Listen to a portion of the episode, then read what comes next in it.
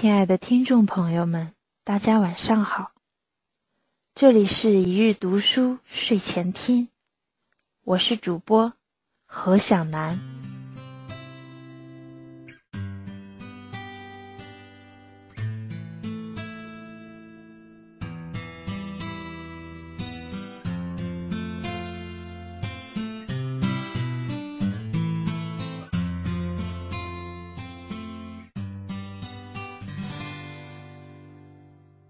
朋友曾约我写一篇文章，为一本成长类的儿童绘本做导读。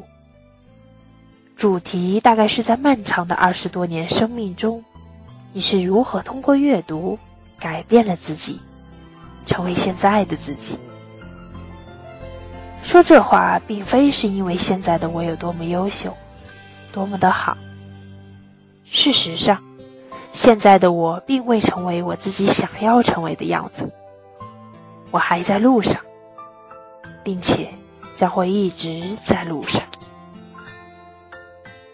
朋友说：“我只是觉得这几年你变了很多，比我刚认识你的时候更成熟、平和了。而这种改变，我认为有很大一部分原因是你坚持阅读带来的。早些年。”身边关系好的朋友都是文艺青年，热爱阅读和写作。彼此之间最大的乐趣就是讨论书中的情节，给彼此写信，交换周记。那真可谓是我们一生当中的黄金时代呀！渐渐的，由于所选专业和职业的不同。有些朋友渐渐远离了阅读和写作，他们成长的途径更多是从同事、朋友、长辈身上习得，而我一直从事文字工作，有一大块的工作内容就是阅读和写作。对我而言，成长非常重要的信息来源是书籍。经常有文章说。父母是孩子最好的老师，此话我非常认同。我一直觉得，人最基本的一些品质是家庭塑造的，从小开始的一言一行和家庭氛围中熏陶出来的，此后很难再有大的改变。我有一位非常喜欢的朋友，他的身上凝聚了我对理想人格的诸多渴望。聪明睿智，对音乐和艺术的品味好，性情洒脱，情商极高。总之是一个人见人爱的可爱女人。我一直好奇，是怎样的环境塑造了这样的她。后来知道，原来她的父母都是大学老师，博学多才。开明睿智，从小的熏陶让他得以博览群书，美龄大事都能给予他人生道路和人情世故上的指引。我偶尔会羡慕朋友身边有这样的父母。当你读大学不知道该报考什么专业，毕业了有两份工作机会摆在面前，选择哪一个会比较好？不知道该处理生活和工作之间的关系，等等问题时，身边有你信任且认同的至亲父母能给你建议。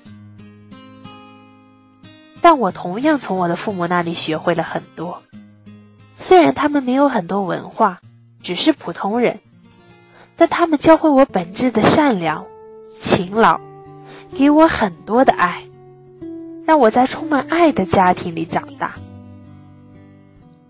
那些他们所无法教会我的事情，或者他们有错误认识的事情，是没办法强求的。你不能强求他们给不了的东西。成年之后的成长道路，你应该自己去走。去认识朋友，去认识你钦佩的老师和同事。还有一个最好的老师。就是阅读，作为一个不是特别擅长交朋友、内向的人，许多事情是阅读教会我的。看王小波，让我知道了人可以这么的有趣丰富，知道了你不能只拥有此生，还应该拥有一个诗意的世界。知道了看人不能只看外表。你看。傻大哥王小波写给李银河的情书如此动人，内心世界如此温柔、有趣。当时感受到自己身上有些不好的思维习惯，和父母的关系让我有些地方不舒服的时候，我看了武志红的书，明白了，爱也是会伤人的。从而可以正确的认识自己和父母之间的关系，对怎么和男朋友相处，和好朋友相处，也有了更好的办法。读大学的时候，我有一段时间集中看完了傅雷家书，印象深刻。这是音乐家傅雷写给儿子傅聪的，长达几十年的家书，从怎么对待学业和生活。找对象要注意什么？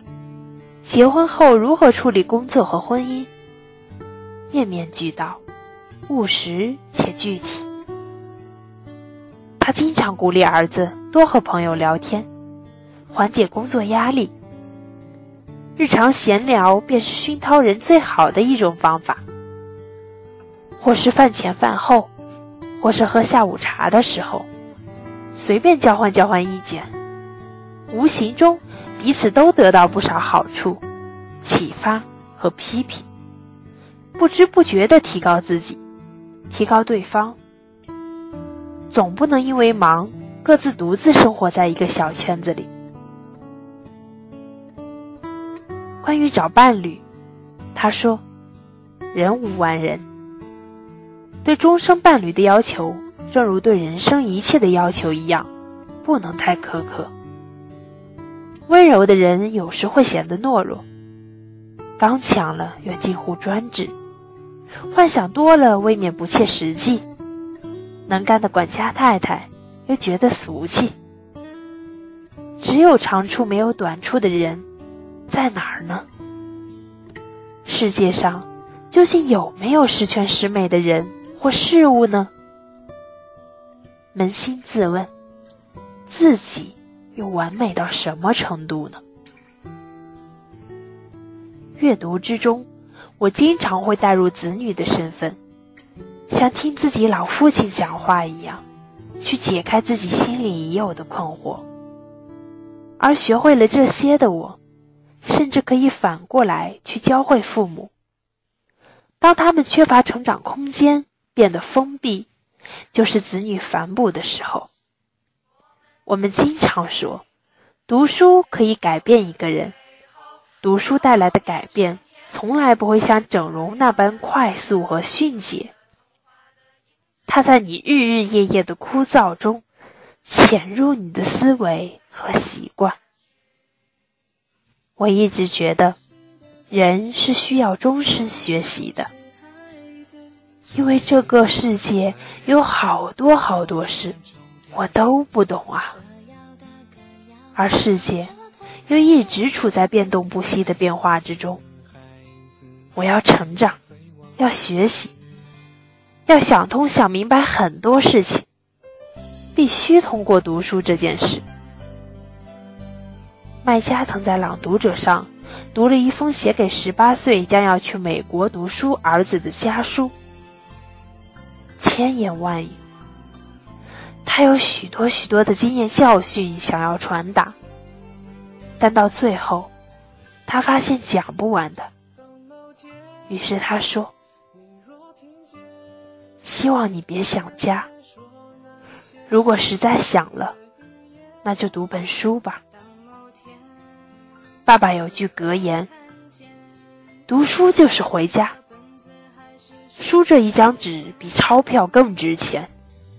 让书带你回家，让书安你的心，让书练你的翅膀。我也将这句话当作是那爱我但无法教我的父亲说的话，时时提醒自己：遇到烦恼无法解决的时候，深夜无人想痛哭的时候，迷茫倦怠不知所措的时候，读书吧。感谢收听，我是主播何小楠，每晚十点二十二与您说晚安。